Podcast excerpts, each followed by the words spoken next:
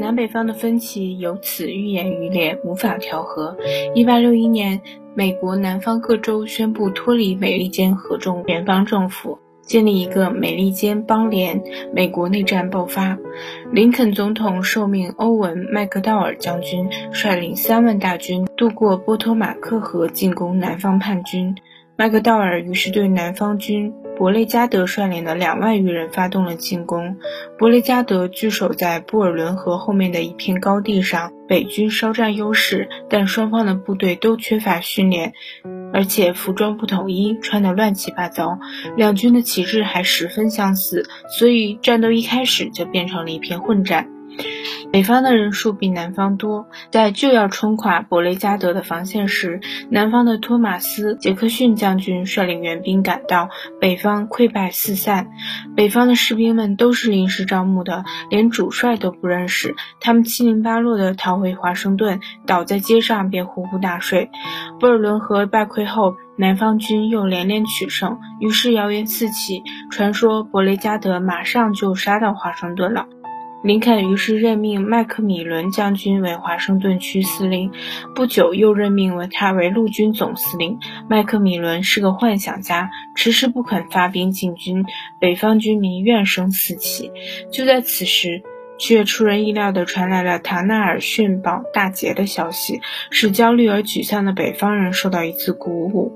指挥塔纳尔逊堡大战的是尤利塞斯·格兰特将军，后来他成了美国总统。格兰特做过很多生意，还经营过农场，但无一例外都失败了。因此，镇上的人，包括他的兄弟，都耻笑他，认为他是窝囊废。南北战争打响时，格兰特已经三十九岁了，他决定从军。周围的人这回更是大笑特笑，认为格兰特疯了。这个连小小的皮革生意都谈不下来的小子，怎么可能成为将军呢？北方征兵的人也因为格兰特个子矮小，多次拒绝他入伍。但格兰特一旦下定了决心，就要做成，最终还是当上了北方军的一名上校。很快，格兰特率领一个团在密苏里州击溃南军哈里斯上校的一个团，人们开始对他另眼相看了。格兰特不久被升为准将。率军攻打亨利堡。亨利堡与塔纳尔逊相距十五英里，防御工事非常坚固。双方发生激烈交火后，你来我往了几次都分不出胜负。这时，格兰特突然发现，南军俘虏的内干粮袋只有三天的口粮。审问俘虏才得知，要塞内存粮不多了，南军正准备夺路逃走。于是，格兰特命令士兵停止进攻。只要把夺路而逃的南军士兵赶回战壕，就算完成任务了。这个方法果然奏效。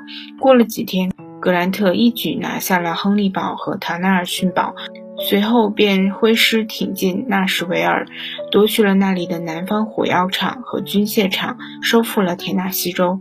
这是内战以来北军取得的第一次胜利，击败了南军不可战胜的神话。南军统帅艾伯特·约翰斯顿撤退到孟菲斯，格兰特想乘胜追击，但他的上司哈勒克心怀嫉妒，制止他追击。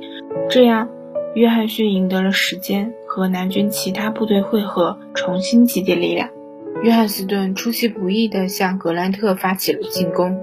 当时，格兰特的大军正住在一处低地上，背后是涨了水的田纳西河，前面没有任何防护沟渠。